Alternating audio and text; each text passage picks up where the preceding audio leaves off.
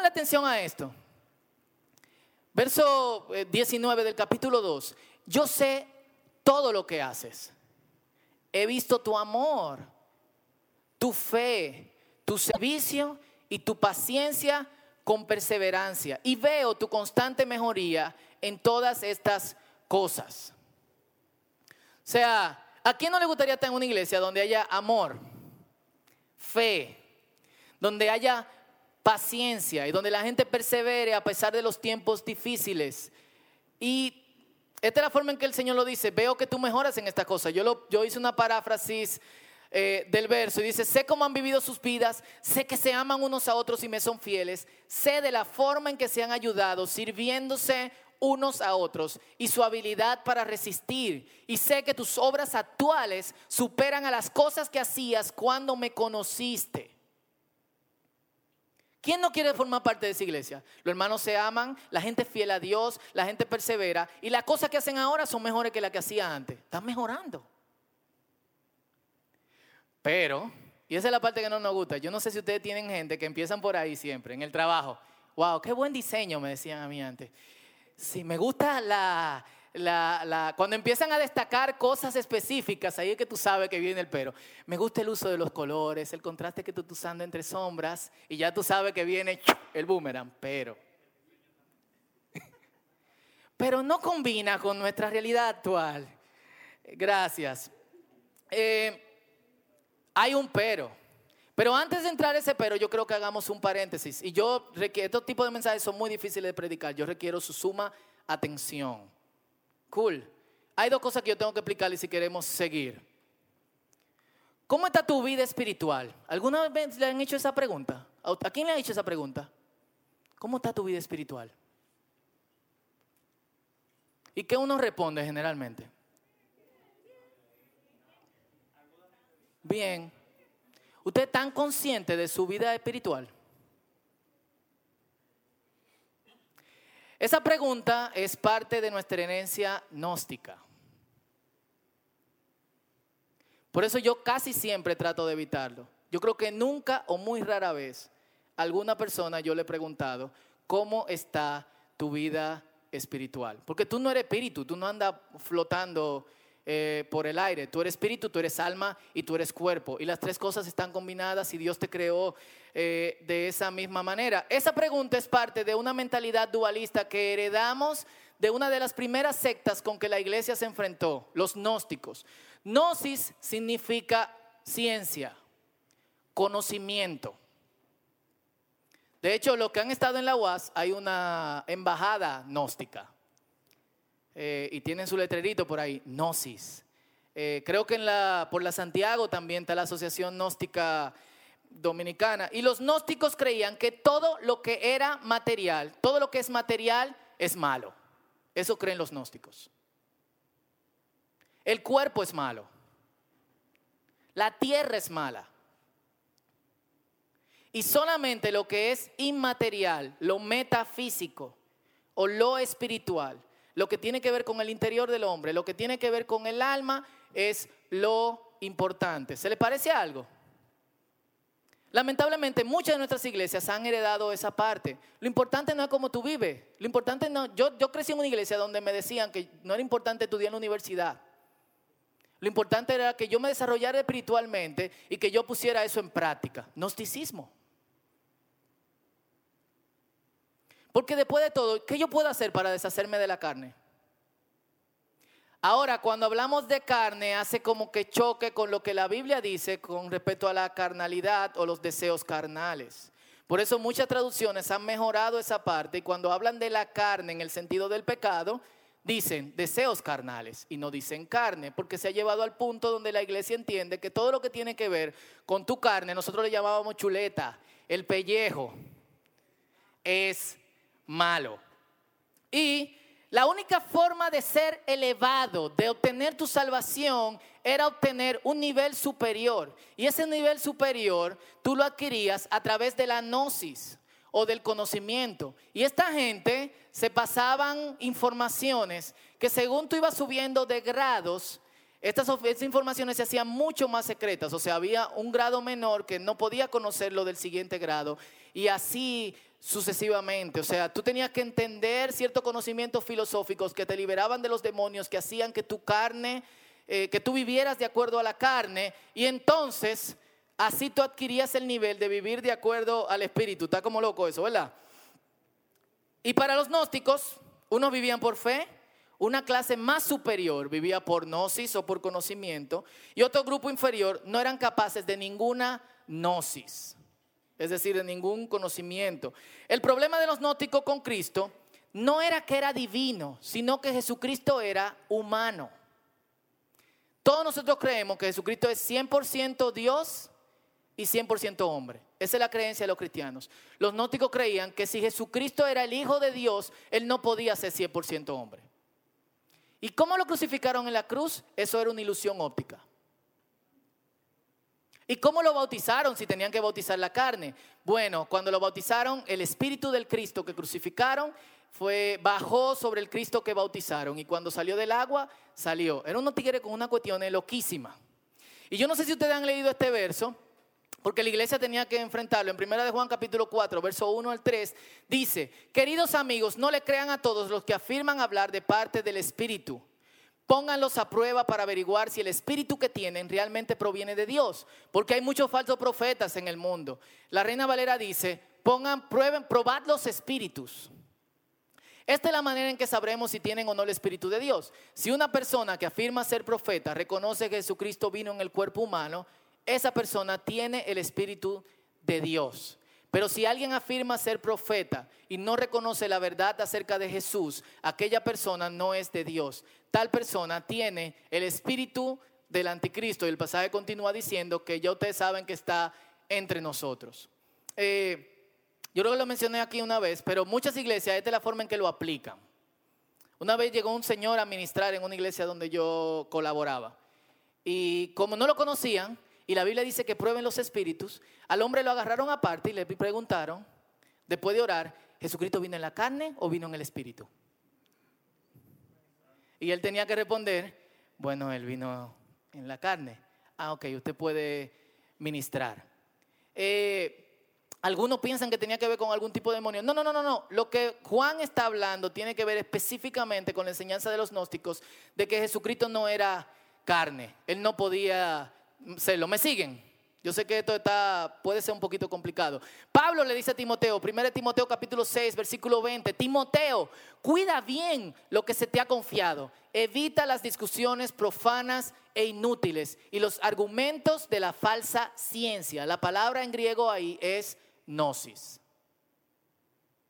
No discuta con esa gente. Se cuenta que el apóstol Juan una vez estaba entrando a uno de esos baños sauna que eran famosos en el, en el imperio romano y mientras estaba entrando con su toallita, vio a un famoso gnóstico de, la época que estaba entrando al baño donde él iba a entrar. Así que le dijo a Policarpio, su discípulo, salgamos de aquí. Fulanito el gnóstico está en ese lugar y puede ser que el techo le caiga sobre él. Yo no quiero estar con impíos. O sea, ese era el punto donde en que se manejaban los apóstoles con los gnósticos. En Colosenses capítulo 2, verso 2 al 3 dice, así conocerán el misterio de Dios, es decir, a Cristo, en quien están escondidos todos los tesoros de la sabiduría. En griego se usan dos palabras ahí. Jesucristo es tesaurus. O sea, Él lo sabe absolutamente todo. Es Sofías. Él tiene todo el conocimiento. Y finalmente dice, y del conocimiento, gnosis. O sea, en quien están escondidos todo el tesaurus, todas las Sofías y toda la gnosis. Y les digo esto para que nadie los engañe con argumentos capciosos. El problema de Colosenses era que habían llegado unos gnósticos y habían dicho que la forma en que ellos podían salvarse era si podían conocer el misterio. Y el misterio tú lo conocías adentrándote cada vez más en enseñanzas mucho más profundas. Y mientras tú podías manejar más enseñanzas profundas, entonces más elevada era tu relación eh, con Dios.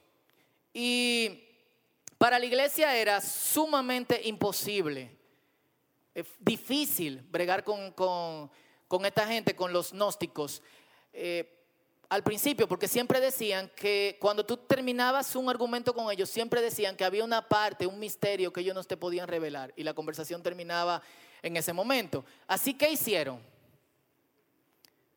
La iglesia creó para todos lo que se conoce como el credo de los apóstoles.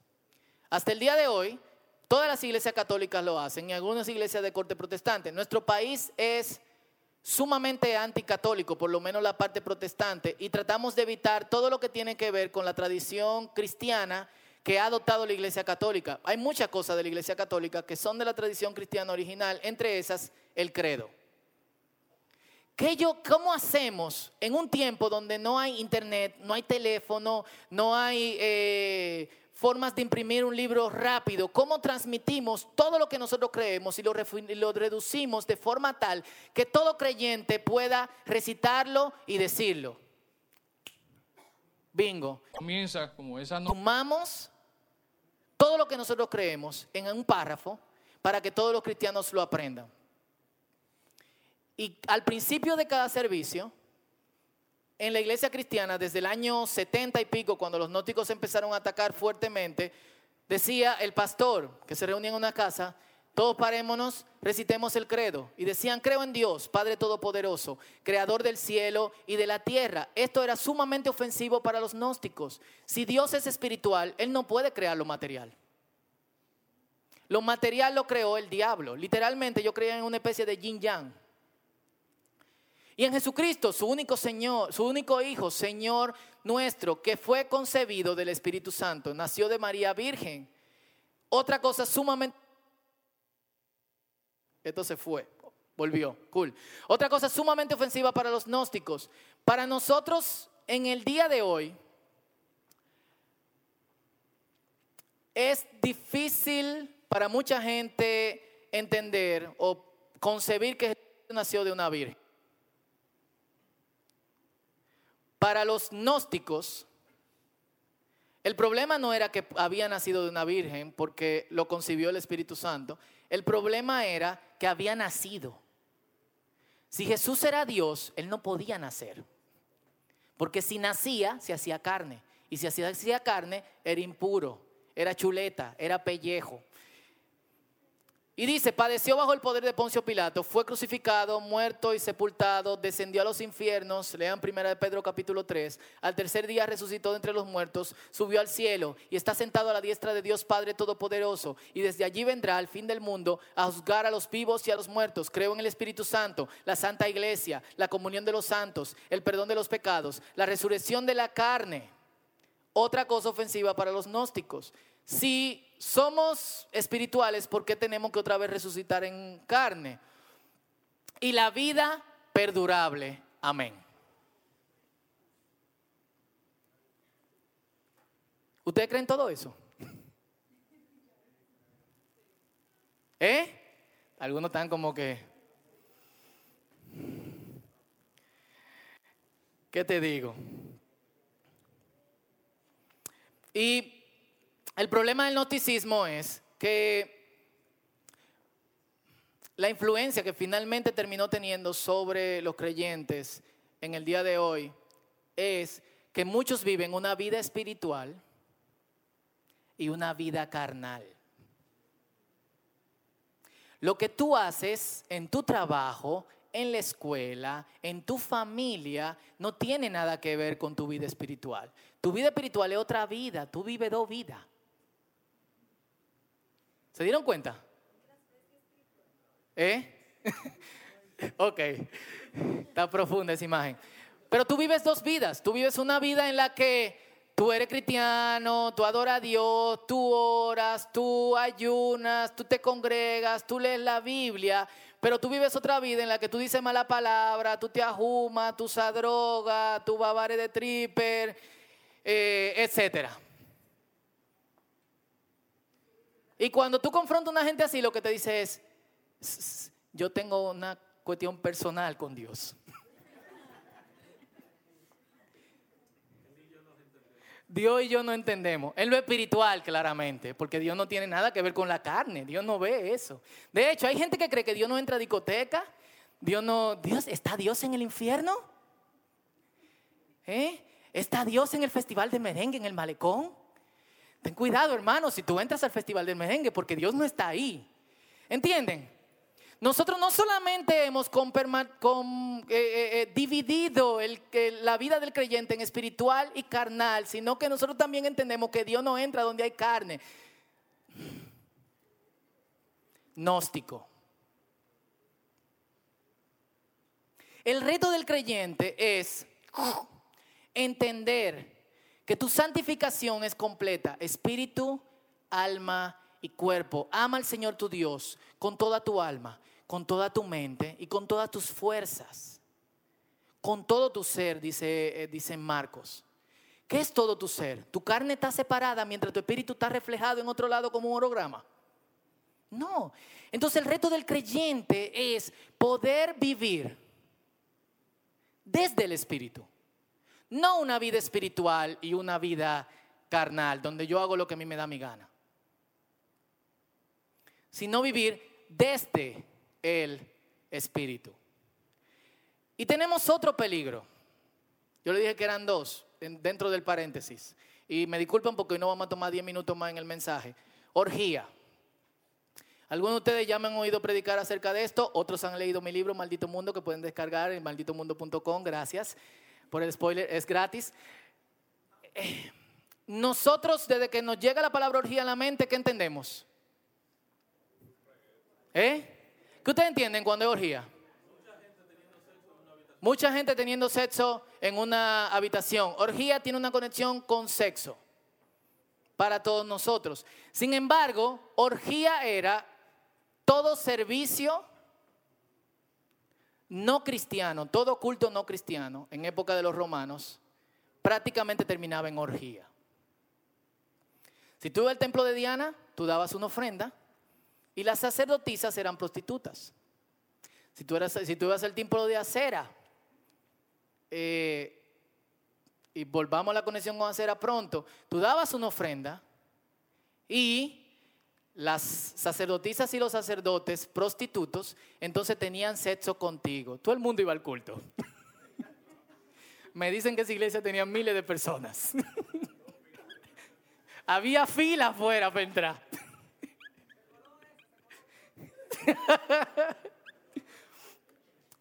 Sin embargo, orgía no tiene que ver con sexo. Orgía es la satisfacción desenfrenada de los deseos. Eran religiones sumamente enfocadas en el placer de la carne. Como hoy. Y lo que me han escuchado sobre esto, perdón que lo tenga que repetir, como hoy. La adoración tiene que gustarme. ¿Cómo tuvo la adoración? Eh, o caída, es para ti. O sea, tú te, tú levantas la mano a ti mismo. Aleluya Fauto. Tú levantas la mano a Dios. No deberíamos de hacer esa pregunta. ¿Y ¿Cómo tuvo la música en la iglesia? Pregúntale a Dios. Es para Dios. ¿O no? Full. ¿Cómo tuvo el culto? Eh, pudo estar mejor.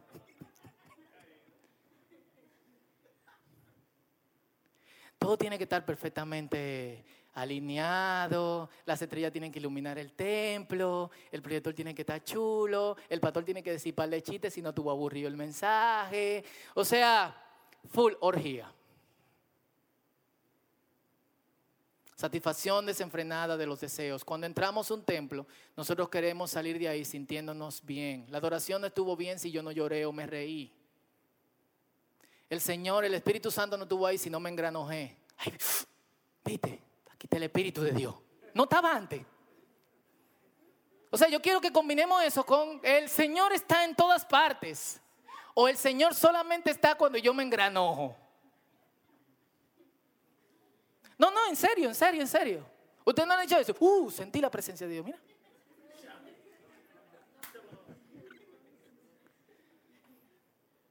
Y el mensaje tiene que ser profundo. No puede haber una cosa más gnóstica que esa.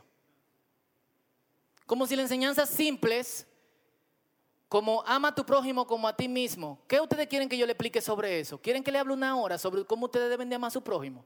Lo que nosotros tenemos que hacer es irnos a nuestra casa, sentarnos y pensar cómo yo voy a amar a quien yo no soporto. más fuerte. Yo no tengo que predicarles cinco horas para que ustedes amen a su prójimo. Y todo el creyente debe de hacer eso. Sin embargo, no lo hacemos. Pero cuando alguien nos, nos predica una cuestión y nos habla que hay 17 palabras en griego para el amor y solamente nos dicen cuatro, pero hay muchas más. Y esta significa esto y eros significa lo otro y filio que sé yo cuánto. Nosotros salimos de ahí con un orgasmo intelectual hacia afuera, disculpen la palabra, diciendo, wow, qué mensaje sobre amar a nuestro enemigo. Pero terminamos igual orgía.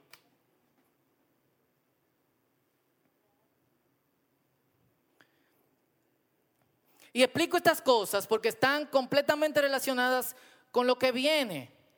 En el verso 20 empieza a hablar de una señora que se llama Jezabel. Los que han leído toda la Biblia saben que eh, y de hecho, los que han leído la Biblia completa se pueden dar cuenta, hay dos libros sumamente difíciles en el Antiguo Testamento, Levítico y Deuteronomio. Levítico y Deuteronomio, allá atrás dicen que sí, Levítico y Deuteronomio tienen cierta particularidad. Al pueblo de Dios le dicen hasta cómo debe de ir al baño, cómo deben de peinarse, cómo deben de ponerse la ropa, porque para los judíos no existía esa división de espiritual, carnal, todo era espiritual, porque estaban viviendo desde el espíritu. Esta Jezabel que obviamente no es su nombre, y en comentarios bíblicos de, la misma época, alrededor del tiempo que se escribió Apocalipsis, identifican a Jezabel como si fuera la mujer del pastor o del ángel de la iglesia. Dicen, la esposa del pastor de la iglesia era esta Jezabel. ¿Qué dice ser prostituta? Perdón, ¿qué dice ser profetisa? Vaya. La orgía se me metió en la cabeza. Ella les enseña a cometer pecados, pecado sexual y a comer alimentos ofrecidos a los ídolos. Te atira una iglesia gentil. Hechos capítulo 15 dice que los gentiles no deben de cumplir la ley, sino solamente deben de guardar tres cosas. No comer nada con sangre, para los hermanos que les gusta su morcilla con yuca. Dos, no cometer inmoralidad sexual y no ofrecer, no comer nada sacrificado a los ídolos. Ella le está enseñando que estas dos cosas no importan. ¿Por qué estas dos cosas no importan? Porque una es tu vida de la carne y otra es tu vida del espíritu. Pablo la semana pasada estaba hablando de los nicolaitas, que era una secta gnóstica. Y los nicolaitas se enfocaban en esto. De hecho, hay una secta moderna que se llama los hijos de Dios, que las muchachas salen a la calle a recaudar fondos con una flor. Y tú le das una ofrenda y ellas te ofrecen que tú te acuestes con ella.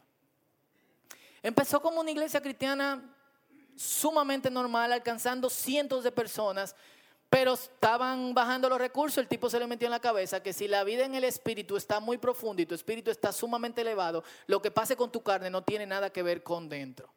Nosotros señalamos y criticamos ese tipo de personas, pero muchas veces nosotros vivimos como que lo que pasa con nuestra carne no afecta a lo que pasa dentro de nuestro interior. Y Jezabel, que era el nombre de la esposa de Acab, y que leemos en Primera de Reyes capítulo 15, 16 en, en adelante, llevó al pueblo de Israel a través de la adoración a Baal y a la esposa de Baal, que era Sera, una de estas diosas que tenían sus centros de prostitución que llamaban templos, llevó al pueblo de Israel a este punto. Y por eso yo creo que la imagen en Apocalipsis está conectada con, ese nombre eh, Jezabel, que tiene una conexión con esto, con orgía. Otra cosa que le señala es Los que no han aceptado las enseñanzas, verdades más profundas, como ellos le llaman, que en realidad son profundidades de Satanás. Misterios. Y, interesante que la palabra que, se usa para, señalar la inmoralidad de, de esta mujer que es Jezabel es porno. Si tú sigues en tu porno, llevando a tus hijos a, practicar porno, entonces esto es lo que te va a pasar. Y tú dirías, Jesucristo, que es todo amor, viene y arrasará con esta mujer. No, el capítulo dice, yo he hablado con ella. Yo le he llamado arrepentimiento, pero ella no quiere. ¿Y qué es lo que le va a pasar? ¿Qué es lo próximo que viene? La consecuencia es castigo físico, pero solamente para quienes la siguen. Los demás están libres. Porque, pero ellos tienen un deber y el deber es confrontar. ¿Cómo aplica esto a nosotros? Yo no sé si ustedes están preguntando esto, ¿por qué Fausto no está hablando de este tipo de cosas? ¿Cómo a mí me gusta en este tipo de pasajes, uno suele decir, wow, yo conozco gente que vive de esta manera. Ah, mira, como fulanito. Ah, no cuánto. A mí me gusta mirar hacia adentro de mí cuando yo leo este tipo de pasajes. ¿Cómo, ¿Cómo aplica eso en mi vida? Yo les recomendaría que hicieran lo mismo. Es muy fácil, tú date cuenta, uff, sí, hay iglesias así, pero y no confrontan a esa gente, pero bueno, ¿qué se va a hacer? Pero ¿y tú? No hay, o sea, no es, las cositas pequeñas. Jesucristo lo llamaba un poco de levadura, leuda toda la masa. Y aquí en República Dominicana lo que comemos es arroz, pero viviendo con una argentina y estando en constante contacto con amasar cosas y echarle levadura, legalmente la masa crece. Y hay pequeñas cositas, la Biblia también lo llama pequeñas zorras, que queman grandes campos. Y solemos descuidar la carnalidad de nuestra vida mientras vivimos una vida espiritual.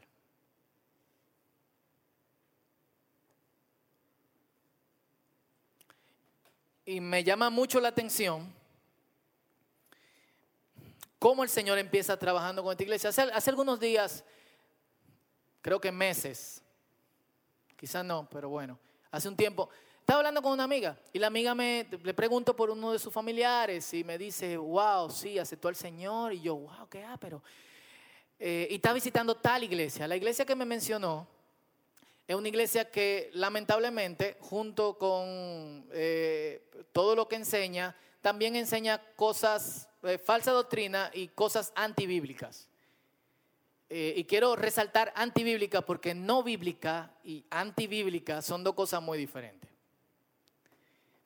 Y como le tengo confianza, lo que hice fue decirle, wow, pero mira, eh, habla con ellos, dile que, que, deberían de congregarse en otro lugar, mira, hay tales iglesias por ahí y no sé cuánto, es fuera de, de, este país. Y la respuesta que esta persona me dio fue la siguiente, eh, no, tú sabes qué, Sí, es verdad, esa iglesia predica esto, predica lo otro y predica lo que sé yo cuánto. Pero mira, mi primo dejó de fumar y dejó de beber y mi primo ahora es una persona buena, un buen ciudadano, un que sé yo cuánto. Vuelvo a la pregunta que hice algunos días. O sea, ¿qué es un cristiano? Un cristiano es una persona buena. No importa lo que esté pasando ahí ni lo que tenga enseñando, esa iglesia tan, esa gente, mi familia está siendo transformada. Cuando leí este verso fue lo primero que me llegó a la cabeza. Yo sé lo que haces, he visto tu amor, tu fe, tu servicio y tu paciencia con perseverancia y veo tu constante mejoría en todas estas cosas. Pero tengo una queja contra ti, permites.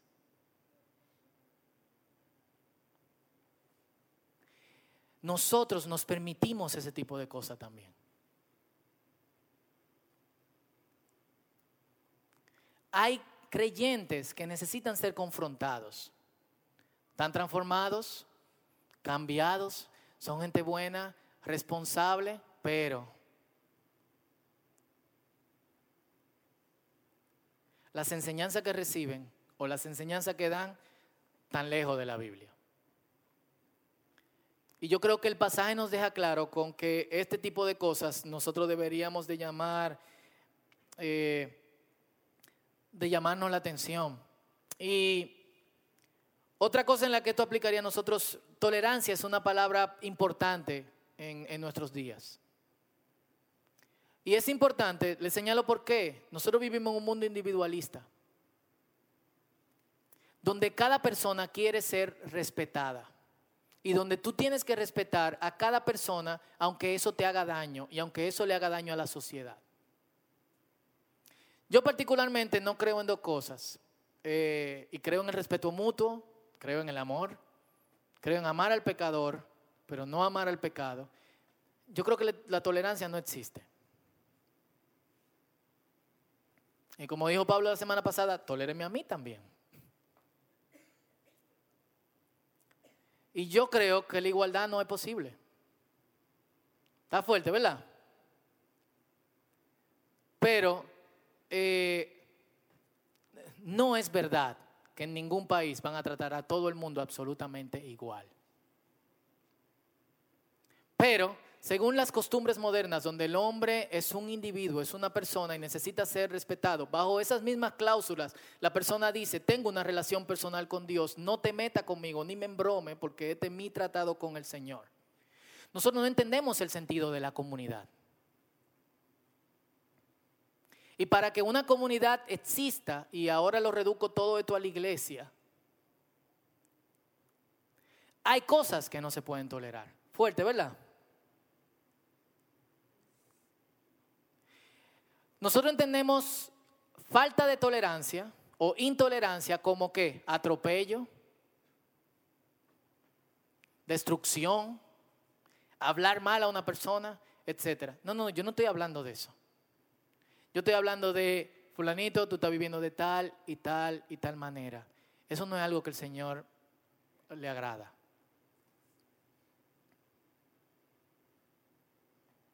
Las puertas están abiertas Estamos aquí para ti, pero necesitamos que seas transformado y que seas cambiado. Es fuerte, ¿verdad? Y, y no solamente es el asunto de la tolerancia hacia otros, sino es hacia, hacia uno mismo.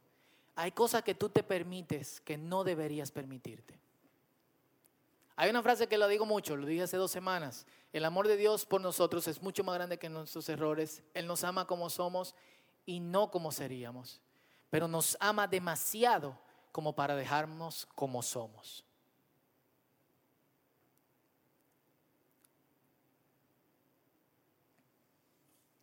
Entonces la comunidad de creyentes tiene que ser esa comunidad donde yo permita la apertura para que alguien venga a mí y me diga, Fausto, la forma en que tú estás viviendo no está bien. Caminamos juntos. No es, eh, párese, fulanito de tal. ¿Por cuánto? Usted no ha cumplido con la regla que, que yo, que, que yo, cuánto. O usted no ha hecho tal y tales cosas como son expresivos en esta comunidad, queda expulsado. ¿Eh? Y lo hacen. Es, caminemos juntos.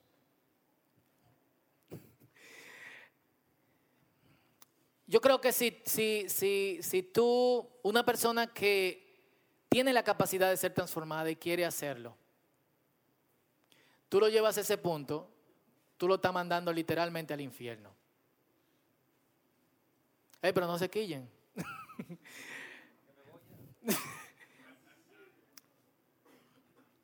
y, el punto es en que nosotros debemos llegar es por lo siguiente debemos estar dispuestos a caminar con la gente. Si vamos a tener una apertura para que la gente sea confrontada y para que la gente confiese lo que es la forma en que está viviendo, que no agrada a Dios, nosotros también tenemos que estar dispuestos a no alarmarnos, a no abrir la boca. ¡Oh, tú estás haciendo eso, no puede ser, tú eres cristiano, no sé cuánto. Ah.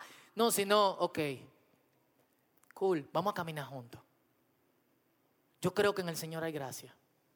Yo creo que hay cosas que el Señor puede hacer en tu vida. Yo quiero caminar contigo. Y hay que tener cuidado cuando uno trata de complementar el Evangelio con ideas atractivas. Eh, debo terminar, pero me dan tres minutos más. Cool.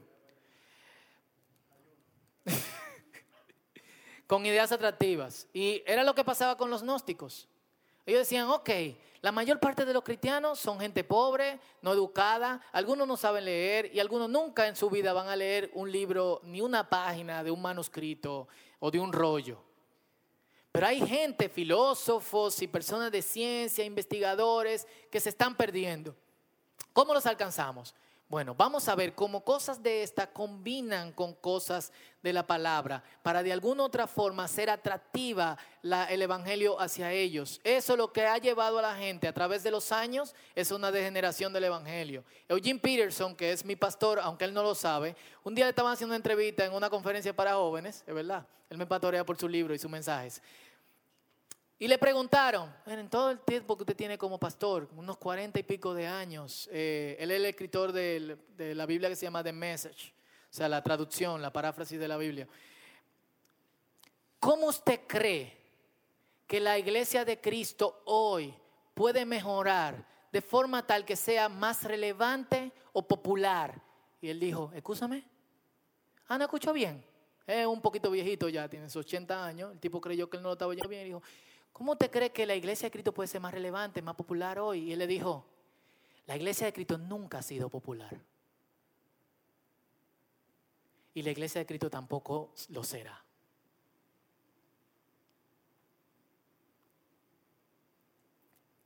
Porque cuando tú lees la Biblia, tú te vas a encontrar con las enseñanzas, porque de tal manera amó Dios al mundo que ha dado su Hijo unigénito para que todo aquel que en él mantenga vida eterna. Pero te va a encontrar con pasajes como este. Si sigues como estás viviendo, te voy a aplastar. Y tú dices como que, uy, espérate. O sea, nos predican un Jesucristo de amor y de repente tú estás leyendo Apocalipsis, que es la razón por la cual mucha gente no te lee Apocalipsis, y de repente tú te encuentras con un Jesucristo de amor que aplasta. Espérate, si, si Él ama, no aplasta. Entonces tenemos que explicar la cosa por completo. Ahora, ese Jesucristo, el amor de Jesucristo llega al punto donde si tu metanoia, tu cambio de vida es consistente, continuo. La Biblia dice, la senda del justo es como la luz de la aurora que va en aumento hasta que el día es perfecto. Es decir, como el amanecer, tú te paras a ver el sol y va subiendo hasta que... así es la senda del justo. No está esperando perfección desde el principio. Si tú llevas ese camino, donde te caes, pero te levantas, donde te caes, tú dices, no, no, no, no, tú admites que lo que tú estás haciendo no está bien y sigue hacia adelante. Pues hay dos formas de tú fracasar y levantarte. Hay una forma de fracasar y tú te levantas y tú dices, yo hago esto continuamente. ¿Y Dios me perdona? Si Dios me perdona, sigámoslo haciendo. Pero existe la forma de, yo necesito seguir luchando con esto. Yo tengo gracia, yo tengo la oportunidad, yo tengo el campo abierto. Yo necesito seguir trabajando con esto. Y esa es la actitud que todos nosotros debemos de llevar, porque todos nosotros luchamos con cosas. ¿O no? Aquí no hay nadie perfecto. Nadie. Y si tú estás aquí por primera vez y tú estás esperando entrar por esta puerta y encontrar a un grupo de gente perfecta que cuando se quitan la camisa para bañarse le salen alas, esta no es tu congregación. No, pero nosotros debemos de entender el concepto profundo de la gracia de Dios. Y es que recibimos gracia sobre gracia. La oportunidad de caer pero de levantarnos y decir, yo tengo que seguir luchando con esto. Yo tengo que seguir trabajándolo. Yo no voy a dejar que el pecado me domine. Yo no voy a dejar que el pecado sea el Señor de mi vida. El Señor de mi vida es Jesucristo. Amén. Así que sería muy chulo empezar por otra persona. Pero yo creo que es más, pero empezar por nosotros hoy. Y yo te voy a pedir que te pongas de pie.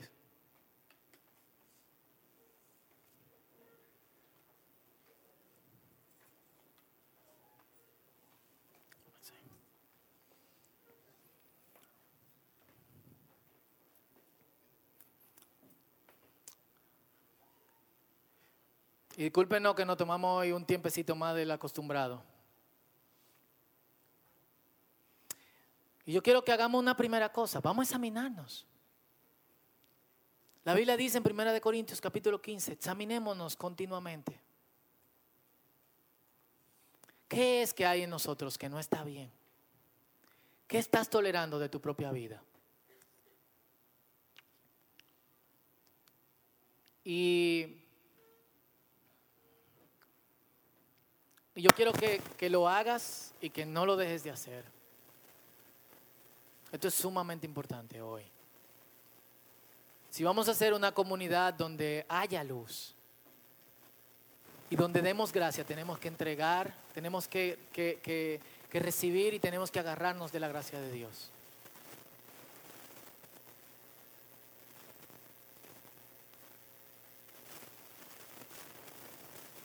Así que este es tu tiempo de, con Dios, este es tu tiempo de examinarte. ¿Qué cosas estás tolerando que sabes que no deberías tolerar? Este es tu tiempo con Dios.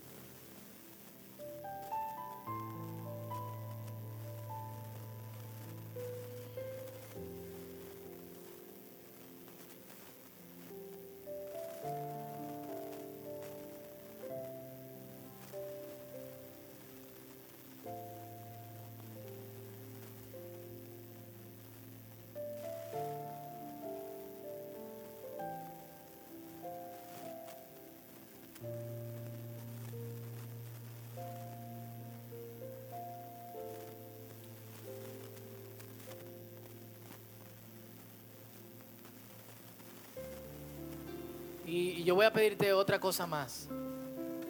Quizá esto, esto sea más difícil todavía.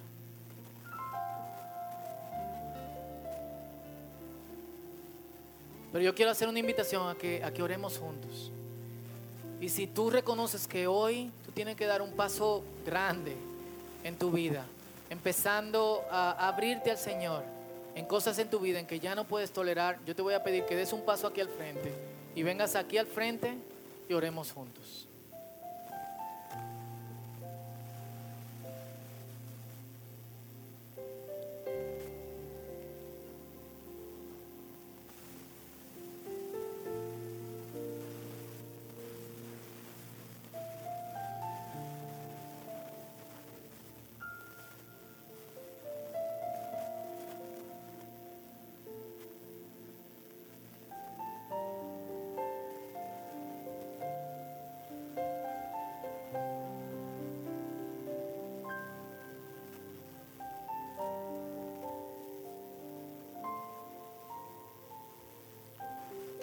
Hago otra vez la invitación. Porque yo creo que no deberíamos desperdiciar este momento. Créanme, señores. El otro día yo relaba con alguien y le decía, eh, a veces yo me le dirijo a Dios, yo le digo, Señor, dame palabra de, de- de- de amor, ayúdame a decirle cositas chulas a la gente. Y a veces lo que Dios me dice es, tenemos que arrepentirnos, tenemos que, que- cambiar nuestra vida, tenemos que transformarnos. Hoy es un llamado a arrepentimiento y, y a un cambio de vida. Y no lo vean en el sentido solamente negativo. O sea, hay tantas cosas que un cambio de vida y un cambio de mentalidad trae a nosotros. No solamente en nuestro espíritu. Dejemos esa concepción gnóstica. Sino en todo nuestro ser. Y yo voy a hacer la invitación otra vez. Porque hay gente, y no, no se preocupen, no tengo a nadie en mente. La Biblia dice que huye el necio sin que nadie lo persiga. No tengo a nadie en mente, no, no te dé persecución. Yo sé que hay gente que está ahí que debería pasar aquí al frente. Señores, si hay, si tú entiendes que hay cosas en tu vida que ya tú no puedes tolerar, pasa aquí al frente, vamos a orar juntos. Vamos a ponernos en las manos de Dios. Vamos a dejar que sea su espíritu que movilice nuestras vidas. Tenemos ayuda en Dios. Y eso es lo que estamos haciendo. Quizás te dé vergüenza pasar aquí al frente, pero pasa aquí al frente lo que dice, Señor, yo necesito ayuda, dame de tu espíritu. Dame de tu espíritu, Señor. Gracias, Señor.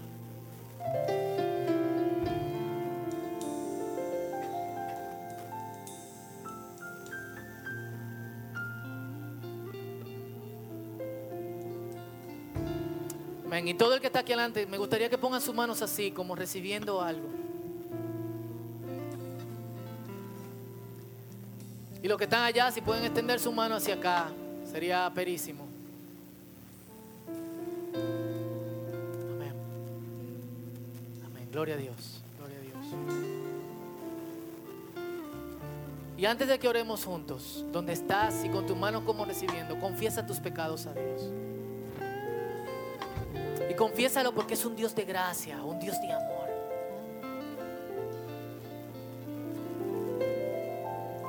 Habiendo predicado lo que se ha predicado hoy, yo todavía creo.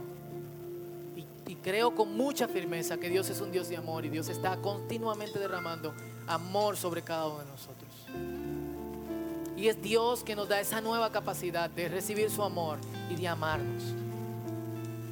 Así que confiesa, confiesa la cosa que tú no puedes tolerar Señor. Este es tu tiempo con